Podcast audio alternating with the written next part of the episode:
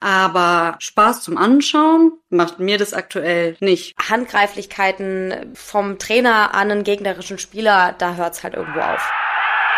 Kickers. Ein Spiel, zwei Perspektiven. Hallo Laura. Hello, wie geht's dir? Nachdem wir jetzt so ein bisschen Startschwierigkeiten hatten, muss man ja mal sagen heute. Ähm, ja, es hat alles ein bisschen länger gedauert. Eigentlich ganz gut. War irgendwie viel los die Woche, deswegen äh, nehmen wir ja auch einen Tag verzögert auf. Also wir haben ja jetzt irgendwie schon Mittwoch und äh, hatten jetzt gerade, wie gesagt, ein paar technische Schwierigkeiten, hat sich aber alles geregelt. Wir sitzen hier, wir sprechen Jetzt über alles, laufen. was jetzt schon wieder sprechen über alles, was jetzt schon wieder passiert ist. Bin, bin happy, dass wir hier sitzen und äh, freue mich auf die vierte Folge.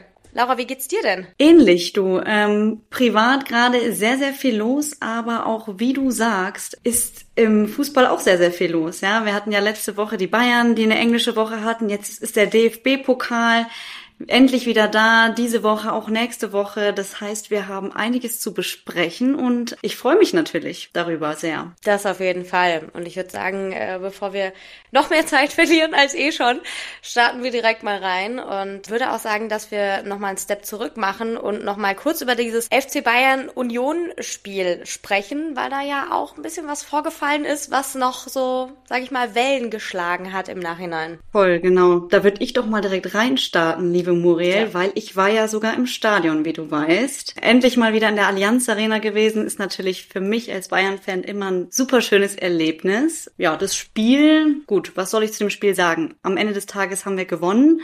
Aber es war schon anstrengend zu verfolgen, muss ich sagen. Also die erste Halbzeit, ich weiß noch, Bayern hat von meiner Perspektive von links nach rechts gespielt. Ich hatte immer so eine Nackenstarre, weil sich alles nur im rechten Feld irgendwie abgespielt hat. Also die Bayern waren eigentlich dauerhaft am Ball. Union hat da mit einer siebener Abwehrkette, glaube ich, war das äh, gespielt. Also das war nicht so einfach da durchzukommen. Aber es war jetzt auch trotzdem kein attraktives Spiel. Also das muss ich schon sagen. In der zweiten Halbzeit wurde es dann ein bisschen besser. Da gab es ja dann auch das Befreiungstor irgendwie von Bayern. Aber es war alles ja schwierig. Also trotz, trotz des Stadionerlebnisses muss ich sagen, wirklich schwierig zu verfolgen. Zu der Bayern-Leistung muss man nicht viel sagen. Ne? Also das war wirklich kein Spektakel. Das größte naja, aber Spektakel. irgendwo, ich wollte gerade sagen, irgendwo war es ja dann doch ein Spektakel, das Spiel, weil eine Situation aufkam, die, ich man hat die Allianz Arena und alle Bayern-Fans bis in die Innenstadt äh, schreien und auf, sag ich mal, springen hören. Ja, ich war eine davon. Ich muss gestehen, ich habe natürlich, ich habe im Stadion nicht gesehen, was da genau passiert ist. Ich habe sehr, sehr schlechte Augen. Ich habe nur gesehen, dass da auf einmal ein Getümmel war und ich dachte mir, was passiert da? Alle schreien, ich schreie jetzt mit. Hab das mir dann nochmal von zu Hause angeschaut, genauer. Und das ist auf jeden Fall eine Situation, über die wir jetzt sprechen sollten. Vielleicht nochmal für alle die, die das nur am Rande mitbekommen haben oder ja, nicht so genau eben mitbekommen haben.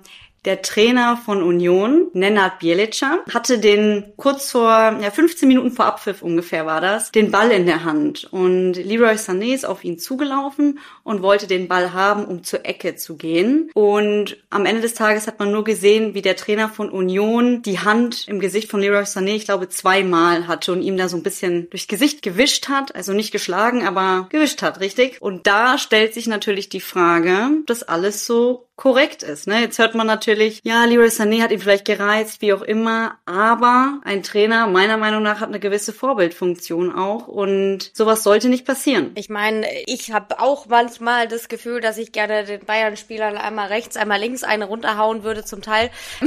Aber man kann sich das ja vielleicht denken und man kann das ja irgendwie in seinem Kopf haben, aber man muss es halt in der Form und gerade als Trainerfunktion nicht ausführen. Und ich finde, egal wie angespannt eine Situation ist, wie emotional man da auch vielleicht in einem Spiel ist, hat einfach, sag ich mal, so eine Handgreiflichkeit auf dem Spielfeld nichts zu tun. Und ich finde, wie du eben gesagt hast, es wird überall von Respekt gesprochen und von Rot gegen Rassismus, wie ja auch eine Kampagne von den Bayern ist und und alles und man will irgendwie ähm, friedlich und fair miteinander umgehen und das war wirklich einfach kein faires Verhalten. Und da muss man sagen, ist es auch irgendwo gut gewesen oder ist gut jetzt auch, dass da Bilica eben ein bisschen die Leviten gelesen wurden und er ja auch für drei Spiele gesperrt ist. Ich weiß, ich weiß jetzt gar nicht, beziehungsweise habe nicht ganz mitbekommen, hat er sich jetzt entschuldigt, hat er sich nicht entschuldigt? Wie ist da die Situation jetzt ausgegangen? Ja, das ist ja auch super spannend. Also nach dem Spiel kurz darauf hat er sich erstmal nicht entschuldigt. Ja, er hat gesagt, wenn überhaupt, müsse er sich bei seiner Mannschaft entschuldigen und nicht bei Leroy Sané. Also super spannend. Das finde ich ja gerade den, den Höhepunkt, dass man dann nicht mal im Anschluss Reue zeigt nach dieser Situation. Jetzt heißt es, er habe sich über Instagram bei ihm entschuldigt. Wie auch immer, ich muss auch sagen, diese drei Spiele, die er jetzt gesperrt ist, meiner Meinung nach deutlich zu wenig, wenn man einfach mal schaut, wie schnell irgendwelche Abwehrspieler bei einer Notbremse irgendwie gesperrt werden. Ja, da gibt's ganz schnell mal drei Spiele und das finde ich hätte auch, also da ist er noch glimpflich meiner Meinung nach davon gekommen, gerade nach dem Verhalten danach. Gut, er hat ja noch 25.000, die er noch zahlen muss. Ist jetzt für einen Trainer in der ersten Bundesliga nicht die höchste Summe, würde ich mal behaupten, aber dennoch, also ich glaube, da muss einfach mit ein bisschen mehr gerechnet werden oder beziehungsweise hätte es noch ein bisschen drastischer sein können. Ich glaube, man hat ihm aber jetzt dann, um kurz vorwegzugreifen, im Spiel gegen Darmstadt schon angemerkt, dass er davon sehr mitgenommen noch ist und dass ihn das sehr belastet, weil er da ja hoch emotional reagiert hat, nachdem er ja eben von der Tribüne aus sich das alles angucken musste und eben nicht unten auf der Bank bei seiner Mannschaft sitzen durfte. Und ist er ja in Tränen ausgebrochen nach dem Spiel, nachdem sie gewonnen haben. Weiß jetzt nicht, ob das alles irgendwie äh, Show ist und ob er sich da wieder in ein gutes Licht rücken möchte. Aber ich glaube, das nagt noch sehr an ihm und er hat vielleicht auch begriffen, dass es nicht richtig war und dass er das schon irgendwo bereut. Aber ich finde jetzt, wie gesagt, das sind jetzt noch zwei Spiele, die er da von oben aus zugucken muss. Ja, ich wünsche mir einfach, dass der Fußball und generell Sport einfach fair bleibt und gerade als Vorbildfunktion als Trainer hast du da nicht so in der Art auszurasten. Wir wissen, dass Leroy Sané auch ein Spieler ist, der auch gern, gut und gerne mal austeilt und der auch jetzt nicht immer fair ist und auch irgendwie gern mal nachtritt und einen Spruch drückt und alles. Aber Handgreiflichkeiten vom Trainer an einen gegnerischen Spieler, da hört's halt irgendwo auf. Genau, das hat, wie du sagst, auf dem Platz nichts zu suchen. Von daher hat er da seine Konsequenzen zu tragen und ich sag einfach nur, unter Urs Fischer wäre das nicht passiert. das dazu. Gehen wir dann direkt ähm, weiter. Die Bayern hatten ja dann auch direkt am Wochenende das Bayern Derby vor der Nase, haben sich da dann irgendwie noch äh, rausgeschlagen. Man muss ja auch sagen, äh, Laura, wir haben es in der Story gehabt. Wir haben ja auf der Hütte gestanden, wieder mit Blick in die Berge gerichtet und haben uns das alles im Live-Ticker angeguckt, was da so am Samstag abging in der Konferenz. Aber es war ja doch auch ein ja sehr umstrittenes und sehr heißes Spiel da, das Bayern Derby gegen Augsburg. Voll, du sagst es. Ich habe mir natürlich dann nochmal im Nachgang die Zusammenfassung angeschaut und da nochmal mir einen genaueren Blick drauf verschafft. 3-2, ich habe, glaube ich, 2-1 getippt. Ähm, ein ganz, ganz knapper Sieg. Ich muss sagen, die spielerische Leistung war nicht deutlich besser als gegen Union. Also auch da muss ich sagen, es war ein Arbeitssieg wieder. Es war kein guter Fußball und es war sehr, sehr passiv alles. Da wurde kein Konter gut ausgespielt. Also da waren wir am Ende auch sehr, sehr glücklich. Ich meine, klar, es gab zwei Elfmeter gegen die Bayern. Einer konnte noch gehalten werden, der andere dann nicht. Aber Spaß zum Anschauen macht mir das aktuell nicht tatsächlich. Also ich, so viel habe ich da nicht verpasst, glaube ich. Also ich glaube, das Einzige, was gerade Spaß macht, in Anführungszeichen, oder unterhaltsam in irgendeiner Weise ist, ist das, was neben dem Platz oder unter den Trainern oder in den Interviews stattfindet. Weil ich meine, da haben wir ja auch wieder das Thema, dass Tuchel enorm ausgerastet ist in einem Interview, jetzt dann Didi Hamann kommt und da noch gegenschießt und sich da eigentlich im Hintergrund viel, viel mehr abspielt und viel, viel mehr entertaining ist als auf dem Spielfeld. Das Gefühl habe ich auch. Ich weiß nicht, ob ich das ähm, lustig finde oder eher traurig finde, um ehrlich zu sein. Ja, vielleicht noch mal kurz dazu. Ähm, Thomas Tuchel hat sich anscheinend schon am Spielfeldrand sehr lautstark aufgeregt und der TV- und Sky-Experte Didi Hamann hat ja sich demnach auch nach dem Spiel geäußert, dass eben Tuchel da die ein oder anderen Schimpfwörter beziehungsweise sich einfach negativ geäußert hat und dann auch nochmal im Anschluss die Situation genutzt, dass Tuchel war Anfang der Woche bei einem Fanclub-Treffen und auch da hat Didi Hamann nochmal, sage ich mal, einen, einen draufgehauen und hat diese Situation hervorgehoben, dass Tuchel ja grundsätzlich Interesse hätte, nochmal nach Spanien zu gehen. Ich glaube, du weißt, wovon wir sprechen. Er wurde von einem Fan gefragt, wie er zum Thema Ausland steht. Ja, und die ja. hat Tuchel meiner Meinung nach, also ich finde, das wird auch schon wieder viel zu heiß gekocht. Ich hoffe, das ist kein Sprichwort. An der Grenze, aber du hast ja dein Phrasenschwein, hast du ja parat. Ich hab's Phrasenschwein für uns parat, ja. Ähm, das lassen wir nochmal durchgehen. Nee, ich finde, das wird wirklich zu heiß gekocht, weil er hat meiner Meinung nach die Frage, wie Lothar Matthäus, da muss ich dem Lodder mal zustimmen, einfach ehrlich beantwortet. Und dass man da jetzt wieder so viel Bromborium drum macht, ich weiß nicht, wie du es siehst, finde ich ein bisschen übertrieben. Ja, es gibt immer so zwei Seiten. Also der eine sagt das, der andere sagt das. Ich finde es halt auch klar, natürlich schwierig in der aktuellen Trainerposition beim FC Bayern sich zu äußern oder zu sagen, dass man Lust hätte auf die spanische Liga. Daraufhin hat sich ja dann auch der Vorstand von Bayern auf der Website offiziell dazu geäußert und Stellung bezogen. Und da finde ich schon, da sieht man schon, was für ein Ausmaß das nimmt, dass die äh, Bayern da sich ja rechtfertigen müssen dafür oder halt Stellung beziehen müssen.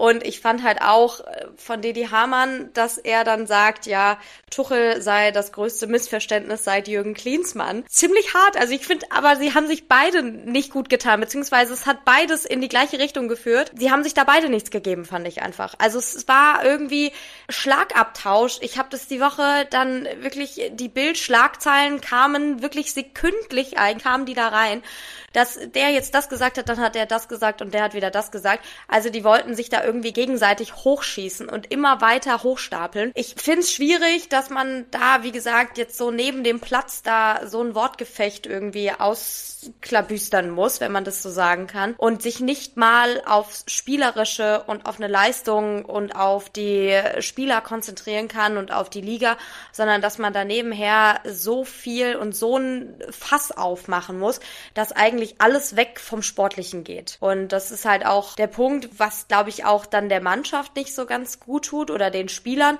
dass die sich mit allen anderen Themen mehr auseinandersetzen, was rechts und links gerade über sie und über ihren Trainer und über die Mannschaft gesagt wird, als das Spielerische. Stimme ich dir völlig zu und deswegen finde ich, beenden wir jetzt auch dieses Thema wieder neben dem Platz und widmen uns nochmal der sportlichen Leistung der Bayern. Wir sind nämlich wieder mit zwei Punkten Unterschied an Leverkusen ran. Ne? Jetzt tut natürlich die Werder-Niederlage nochmal einen Ticken mehr. Am Ende kostet uns das vielleicht die Meisterschaft. Das werden wir ja, sehen. Also das ist jetzt ein bisschen jetzt, weit weg noch. Das ist jetzt ich zu rechtfertigt, weil ihr gegen Werder verloren habt. Also sorry, ist halt einfach so. Ihr seid halt einfach auf dem zweiten Platz und ihr seid noch zwei Punkte hinter Leverkusen. Ihr hattet ja Glück, dass Leverkusen unentschieden gespielt hat. Also das muss man ja sagen. Das hätte ich ja niemals gedacht. Kommen wir gleich noch zu. Aber jetzt zu sagen, ja, wir könnten ja und hätten ja und nee, ihr habt gegen Werder Bremen verloren. Punkt. Hätte, hätte Fahrradkette. Ich möchte mich gar nicht rechtfertigen. So, schmeiß Sorry, ich das rein. Das, das muss ins Phrasenschwein, Laura. Also. Okay. Ding, Ding ist drin. Nee, das soll wirklich keine Rechtfertigung sein. Ich meine nur, das kann am Ende auch ein großes Thema werden. Aber davon sind wir noch weit entfernt. Wir sind wieder, sind wieder sehr, sehr nah dran. Es bleibt spannend oder wird wieder spannender. Formulieren wir es so. Was ich viel, viel schlimmer finde, ist, das Thema Verletzungen beim FC Bayern. Also, was ich da alles lese. Schulter, Wade, Muskelfaserriss, ähm, Innenbandriss im Knie. Ähm, also ich finde, ihr könnt bald so ein Altenheim oder so ein Pflegeheim aufmachen, wenn das so weitergeht bei euch. Also da läuft ja einer nach dem anderen irgendwie mit einer bandagierten Schulter rum oder mit Krücken. Also das ist ja unfassbar. Ein Lazarett, ein Lazarett ja. ist es. FC Lazarett. Traurig. Das klingt italienisch oder so. Traurig, aber wahr. Ein bisschen. Es ist wirklich, es ist wirklich schlimm, muss ich sagen. Aber deswegen drückt Bayern ja auch gerade nochmal auf die Tube, was, was die ganzen Verpflichtungen betrifft. Und zwar wurde ja auch jetzt vor wenigen Tagen Sascha Boy, Rechtsverteidiger, ähm, der von Galatasaray kommt. Wir haben ihn auch schon gesehen ähm, in der Champions League, als wir gegen Gala gespielt haben. Verpflichtet, was mega ist. Hinten rechts sind wir auch unabhängig von den ganzen Verletzungen jetzt die, die letzten Wochen nicht so gut aufgestellt aufgestellt gewesen, meiner Meinung nach. Dann habe ich heute erst gelesen, haben wir ein im wahrsten Sinne des Wortes schwedisches Riesenbaby im Anflug und zwar den 16-jährigen Jona Kusi Asade, der ja so ein bisschen Ibrahimovic-Style, also der ist wirklich knapp zwei Meter, da vermuten lässt. Der ist in München gelandet, absolviert gerade den Medizincheck und soll dann erstmal bei der U23 Spiele absolvieren. Aber man ja. weiß ja, solche Talente muss man früh holen. Wer weiß, wie er sich entwickelt. Und nachdem jetzt ähm, auch Kingsley Coman langfristig ausfällt, haben die Bayern auch größeres Interesse an Brian Zaragoza. Der sollte ja erst im Sommer kommen. Jetzt wollen sie ihm noch im Winter verpflichten. Es gibt noch weitere Optionen. Steven Bergwind von Ajax. Ich weiß nicht, ob ich den Namen richtig ausgesprochen habe. Jacob Ramsey. Also das sind alles Namen, die gerade heiß im, im Game sind tatsächlich. Und die Bayern haben ja noch bis zum 1. Februar 18 Uhr Zeit. Ich werde das jetzt noch verfolgen. Ich bin wirklich gespannt und ich glaube, da passiert jetzt auch noch was. Denn es muss etwas passieren. Jetzt durch die ganzen Verletzungen. Also das ist ja Wahnsinn. Da schauen wir mal, was sie in den letzten paar Stunden von diesen Transfer Transferfenster noch ja irgendwie auf die Kette bekommen. So viel zu den Bayern. Ich glaube, da haben wir jetzt auch wieder reicht. genügend drüber gesprochen. Es reicht. Reicht wirklich. Wir kommen nachher vielleicht nochmal bei dem anderen, ein oder anderen Thema nochmal drauf. Nochmal kurz einen Sprung zum Freitagsspiel Eintracht gegen Mainz. Ich glaube, der einzige Höhepunkt bei diesem Spiel war zum einen der Abschied vom Präsidenten, der 24 Jahre bei Eintracht Frankfurt war und der Schlusspfiff. Und vielleicht noch Götzes erste Saisontor und dann auch noch mit dem Kopf. Wow. Ja, das waren so die Höhepunkte. Ansonsten war das wirklich ein Spiel, Rhein-Main-Derby, wo sie sich irgendwie so durchgeschlagen haben und irgendwie so dahin gedümpelt sind.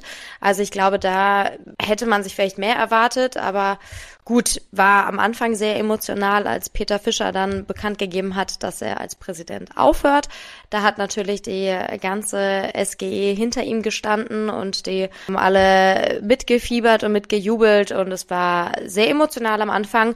Das Spiel war dann eher langweilig im Vergleich dazu, muss man ehrlich sagen. Ja, also ich glaube, damit können wir das Thema auch abhaken, oder? Ja, gehen wir mal direkt rein in die Konferenzspiele. Da waren nämlich auch so ein paar Spiele, die echt interessant waren. Denn Werder scheint nach dem Sieg gegen Bayern echt beflügelt. Haben da wieder ein 3-1 äh, gegen Freiburg hingelegt und äh, haben wieder drei Punkte geholt.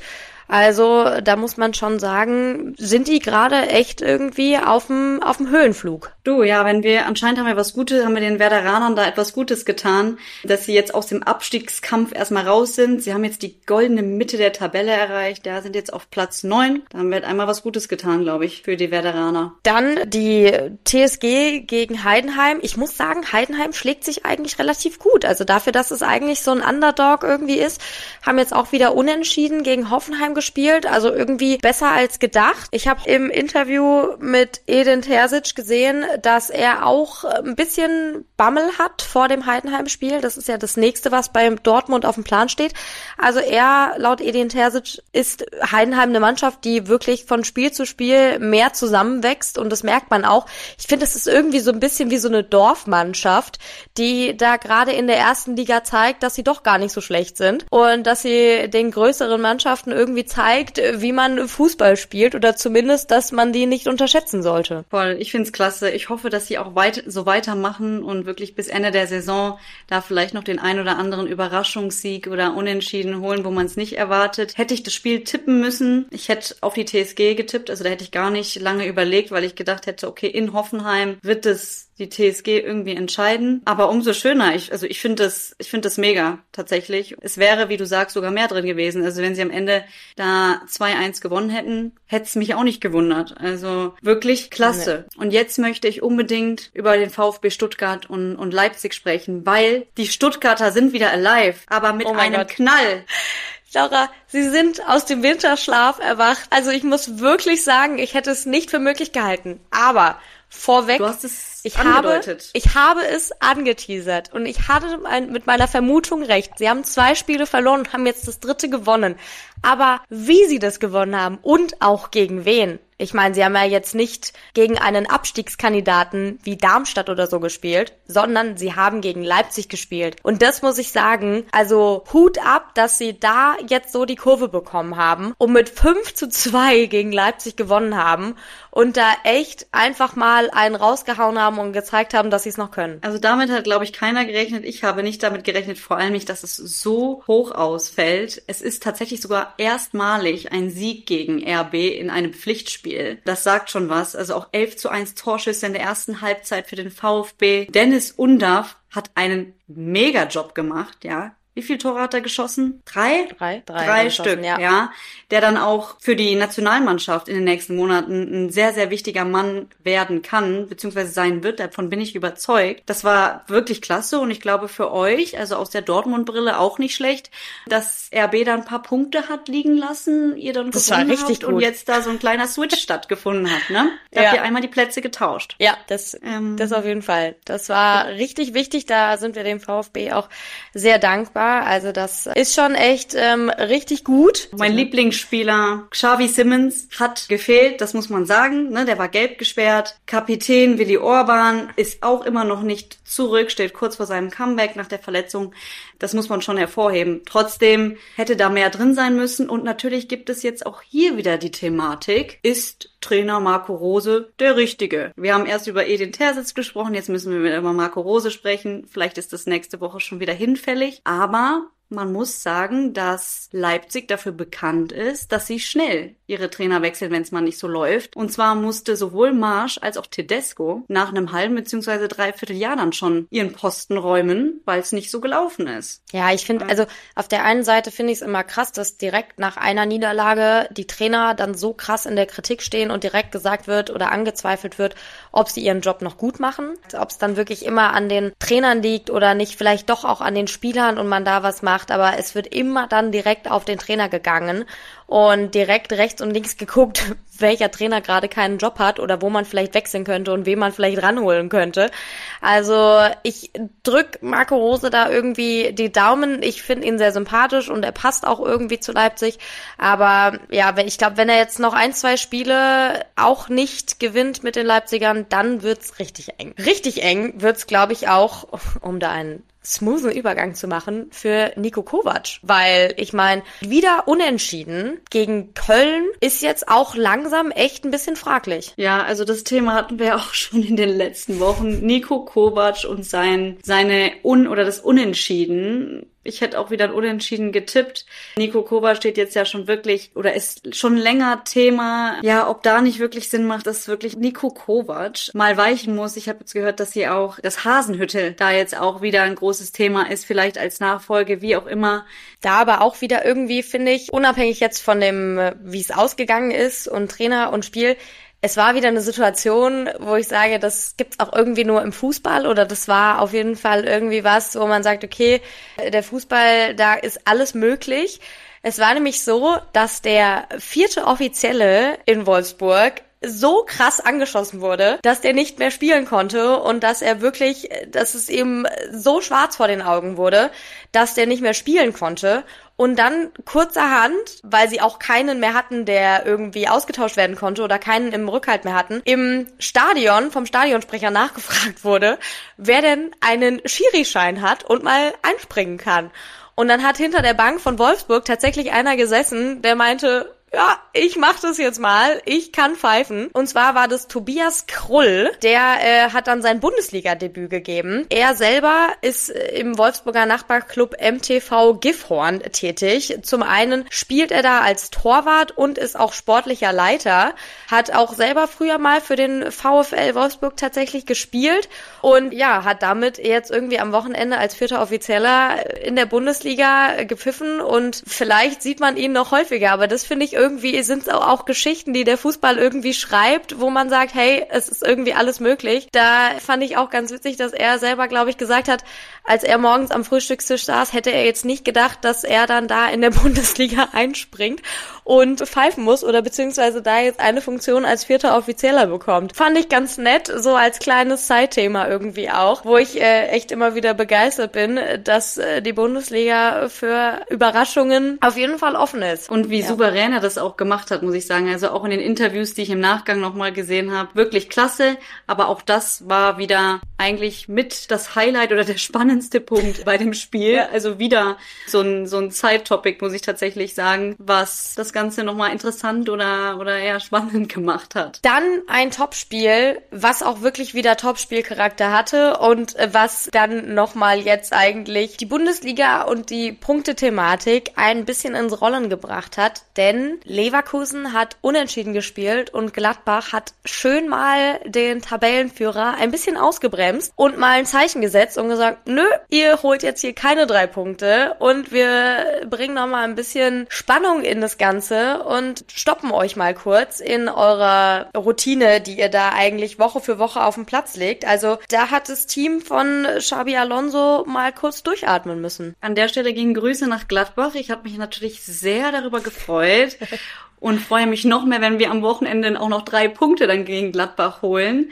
Ähm, ja, das schauen wir dann mal. So stark unterstützen. Nee, aber das war, damit habe ich auch nicht gerechnet. Ich habe dann auch wieder bis zum Abschlusspfiff gewartet. Man weiß ja nie bei den, bei den Leverkusenern. In den letzten zwei Spielen sind ja tatsächlich dann die entscheidenden Tore in der Nachspielzeit gefallen. Dieses Mal sollte es nicht so sein. Sie haben wirklich ein Unentschieden gespielt, was das letzte Mal am 10. Dezember gegen den mhm. VfB der Fall war. Und auch tatsächlich ist das erste Mal in 28 Pflichtspielen kein Tor von Bayer gefallen. Also auch das ist ja, sehr, sehr lange krass. her. Also das war schon irgendwie echt krass. Leverkusen hat schon einige Chancen gehabt, die aber echt versemmelt und nicht reinbekommen gegen die Gladbacher. Und was ich aber auch super spannend wieder finde und was auch einfach zeigt, was für ein klasse Trainer Xavi Alonso ist, ist, dass er tatsächlich von Anfang an diesmal hat Kova spielen lassen im Tor. Denn normalerweise steht Radetzky im Tor von Anfang an, beziehungsweise muss man sagen, in der Bundesliga steht normalerweise Radetzky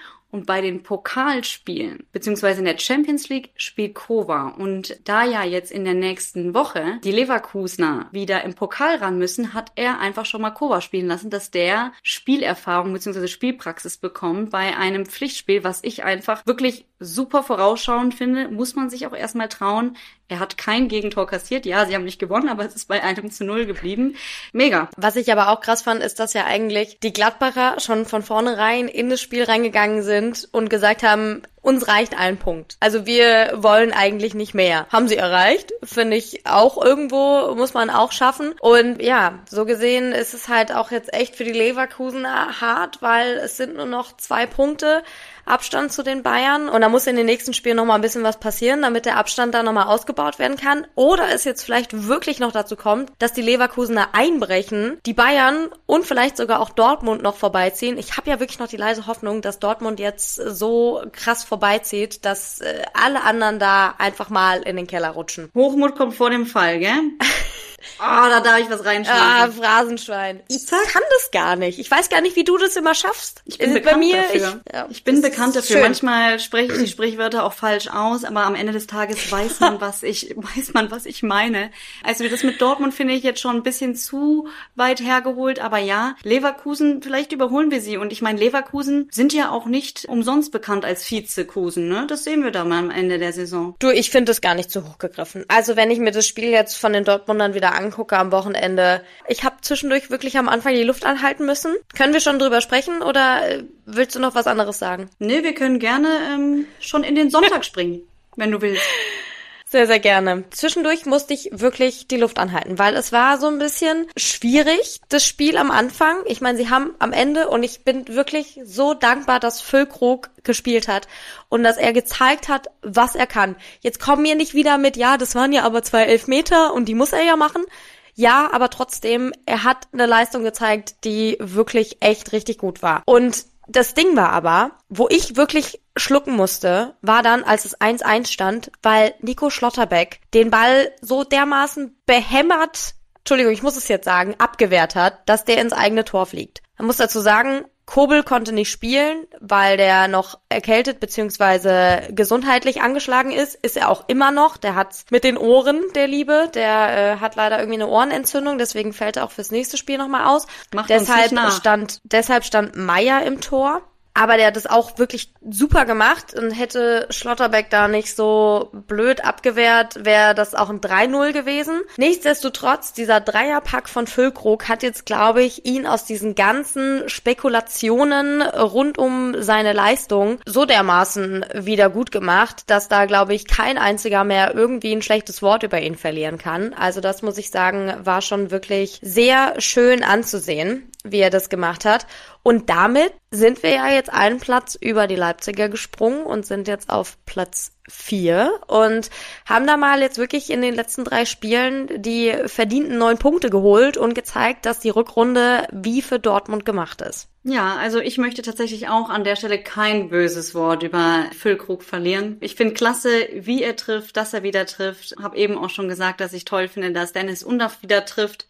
Ich meine, es sind beides dann auch wichtige Spieler für die Nationalmannschaft. Die sollen sich da ruhig mal ne, weiterhin beide Gas geben und dann schauen wir mal, wer da in der Startelf steht. Trotzdem muss ich jetzt noch mal was Gemeines sagen. Ich finde wirklich klasse, wie ihr gerade in Torlaune seid und da auch dem VfL ein Tor schenkt. Also das finde ich schon super. Ja, man muss schon sagen, wir hatten halt einfach Bock, Tore zu schießen. Ich muss sagen, ich war froh, dass wir den auch gewonnen haben dass man dann so in Torlaune ist und auch der gegnerischen Mannschaft noch ein Tor schenkt. Muss nicht sein, ist passiert. Ja, passiert den Besten, aber ist halt so gewesen. Man muss ja auch sagen, Edin Terzic hat nach äh, dem Sieg gegen Köln ja auch auf ein paar Spieler verzichten müssen und umstellen müssen. Ich habe schon gesagt, Gregor Kobel hat gefehlt, Julian Brandt hat krankheitsbedingt gefehlt und auch Marco Reus ist ausgefallen. Das sind auch die Spieler, die leider weiterhin ausfallen, weil sie alle noch krank sind. Gute Besserung äh, gehen auf jeden Fall an Julian und Co. raus.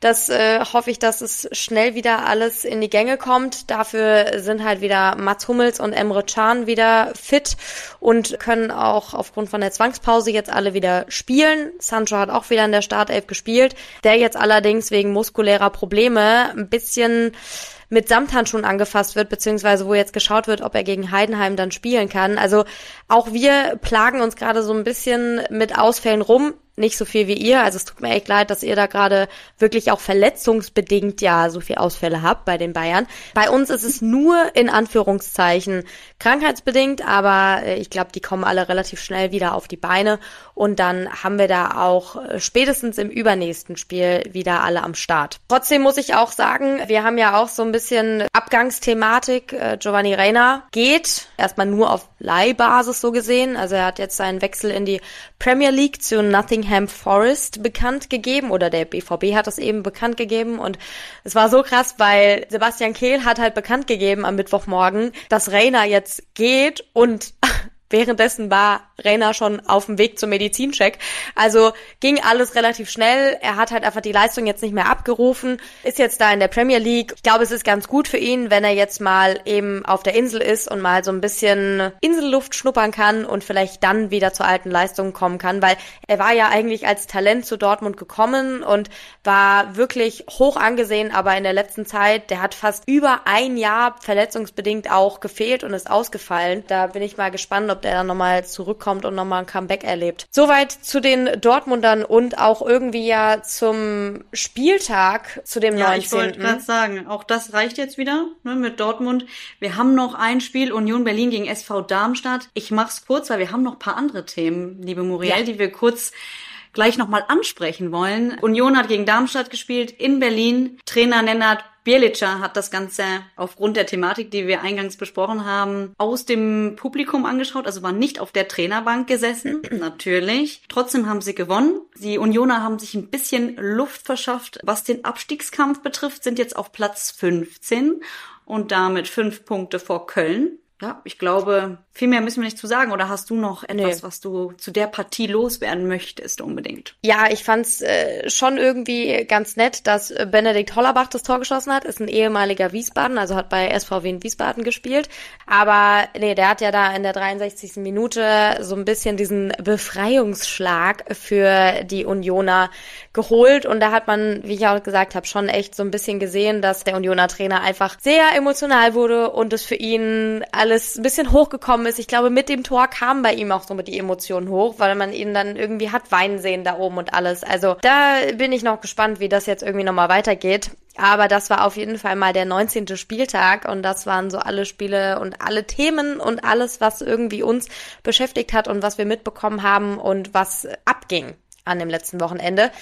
Und wir haben ja auch schon gesagt, DFB-Pokal ist auch wieder die Woche angelaufen. Wir hatten ein sehr interessantes Spiel mit FC St. Pauli gegen Fortuna Düsseldorf. Du als Düsseldorferin, Laura, hast du geguckt? Wie fandst du das Spiel? Wie happy bist du mit dem Ausgang von diesem Spiel? Was für eine Frage. Natürlich habe ich dieses Spiel am Dienstagabend verfolgt. Das Ganze ging ja länger als gedacht oder ich finde, das hätte auch ein bisschen, bisschen, bisschen kürzer oder schneller irgendwie klappen können. Aber mit dem Ausgang bin ich natürlich sehr, sehr zufrieden, beziehungsweise freue mich sehr. Ich weiß nämlich, wie wichtig dieser Sieg wirklich für die Fortuna ist. Vielleicht da auch nochmal eine kurze Info ähm, für die, die vielleicht nicht ganz so in der Thematik drin sind. Aber die Vereine haben ja immer unterschiedliche Einnahmequellen. Ja, das sind zum einen, das ist natürlich Ticketing, das ist Merch, aber der entscheidende Punkt oder das Wichtigste sind tatsächlich die TV-Einnahmen. Und das ist natürlich für einen Verein wie Fortuna, die in der zweiten Liga spielen, eine ganz andere Nummer, wenn man da jetzt im Halbfinale des DFB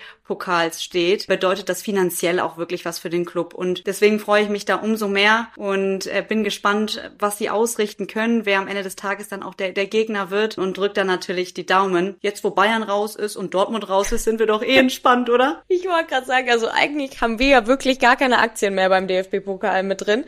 Ich glaube, ich muss dann auch irgendwie für Düsseldorf sein oder so, einfach aus Sympathie dir gegenüber, so ein bisschen.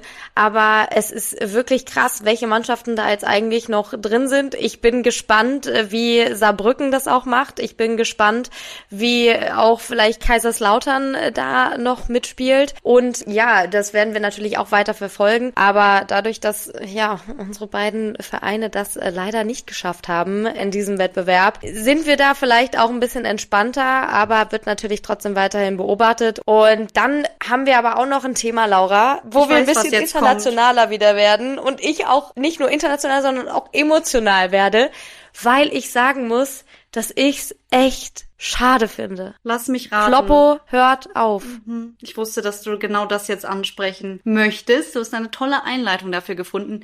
Nee, aber das ist wirklich ein Thema, wo wir drüber sprechen müssen natürlich, weil das nicht nur in England etwas ausgelöst hat, sondern natürlich auch bei uns in Deutschland. Ganz, ganz klar. Ja, enorm. Ich meine, ich habe ja eigentlich durch Klopp auch so ein bisschen den BVB lieben gelernt und habe da meine Sympathie zu entwickelt, weil er einfach als Trainer so eine enorme Strahlkraft irgendwie hat und als Trainer einfach so cool drauf ist. Und ja, jetzt hat er verkündet, dass er keine Kraft mehr hat. Er hat äh, wirklich irgendwie, glaube ich, wortwörtlich gesagt, I'm running out of energy im Interview und in dem Statement von Liverpool. Er hat gesagt, es liegt auf keinen Fall irgendwie am Verein, an den Fans, an der Mannschaft, sondern dass er einfach merkt, er ist irgendwie ein bisschen leer und muss da jetzt einen Schlussstrich drunter ziehen. War für ihn, glaube ich, auch keine einfache Entscheidung und ich fand auch das Statement-Video enorm emotional und man hat auch gemerkt, dass er so einen richtigen Kloß im Hals hat, das jetzt wirklich auszusprechen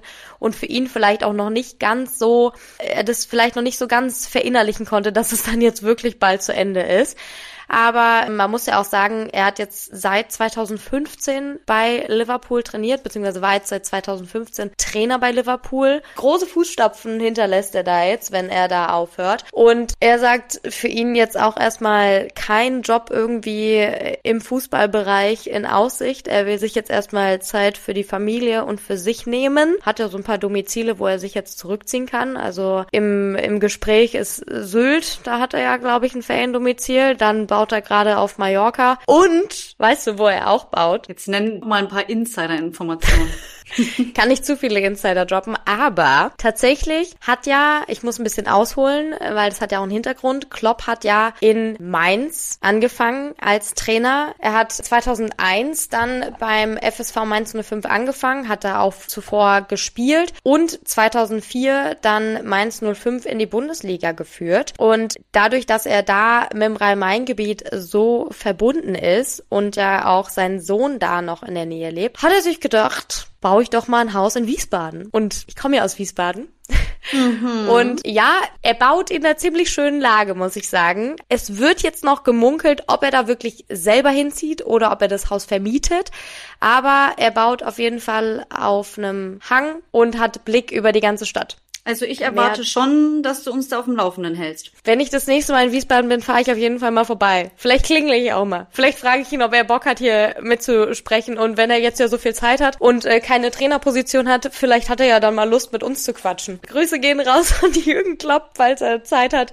Nachdem er bei Liverpool die letzten Spiele absolviert hat, kann er sich gerne bei uns melden. Falls es sonst jemand weiterleiten will, ihr habt ja hier unten in den Show Notes unsere Instagram-Namen. Schickt uns einfach eine DM und verlinkt äh, Jürgen Klopp. Vielleicht hat er ja wirklich Lust und Zeit, dann irgendwie mal so ein bisschen in entspannter Atmosphäre mit zwei Mädels wie uns sich ein bisschen zu unterhalten. Ja, Jürgen, du bist herzlich eingeladen. Jetzt ähm, möchte ich auch noch mal was sagen. Also wie du gesagt hast, er ist ja wirklich sehr, sehr lange im Amt gewesen bei, bei Liverpool und ich glaube, da ist es ganz normal, dass man irgendwann auch keine Energie mehr hat. Wie du sagst, es ist schwierig zu sagen, woran es jetzt genau liegt. Ich kann mir denken, dass in der Premier League das einfach noch mal anders ist als in der Bundesliga. Ja, also wenn wir jetzt noch mal schauen, wie es beim BVB war, da hatte er auch wirklich mit Michael Zorg und mit Watzke irgendwo auch Freunde an seiner Seite, die ihm da sehr, sehr viel Arbeit abgenommen haben. Ich glaube, bei Liverpool war das wirklich ein 24-Stunden-Job. Seine Co-Trainer werden ja dann mit ihm gehen.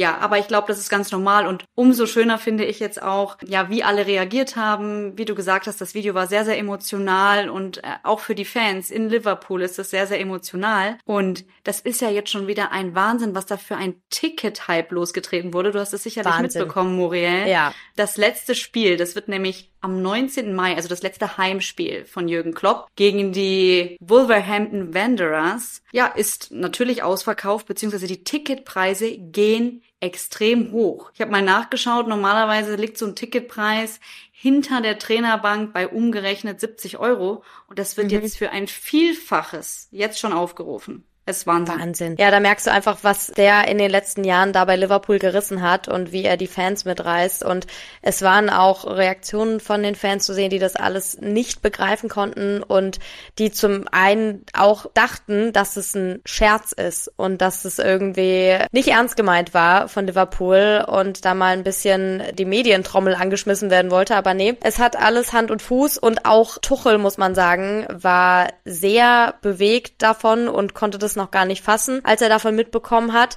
Die beiden verbindet ja ihre Trainerstation in Mainz dazu und ja, da sind glaube ich viele Trainer und viele in der Fußballwelt, die das jetzt nicht begreifen können und die das erstmal realisieren müssen. Aber es ist jedem dann irgendwie auch die Auszeit gegönnt und ich glaube, das ist auch einfach als Trainer ein Amt, wenn du das so lange gemacht hast und so viele Stationen hattest, bist du auch irgendwann ausgelaugt und dann ist es auch fein und dann ist es, glaube ich, auch richtig zu sagen, ab einem gewissen Punkt bis hierhin und nicht weiter.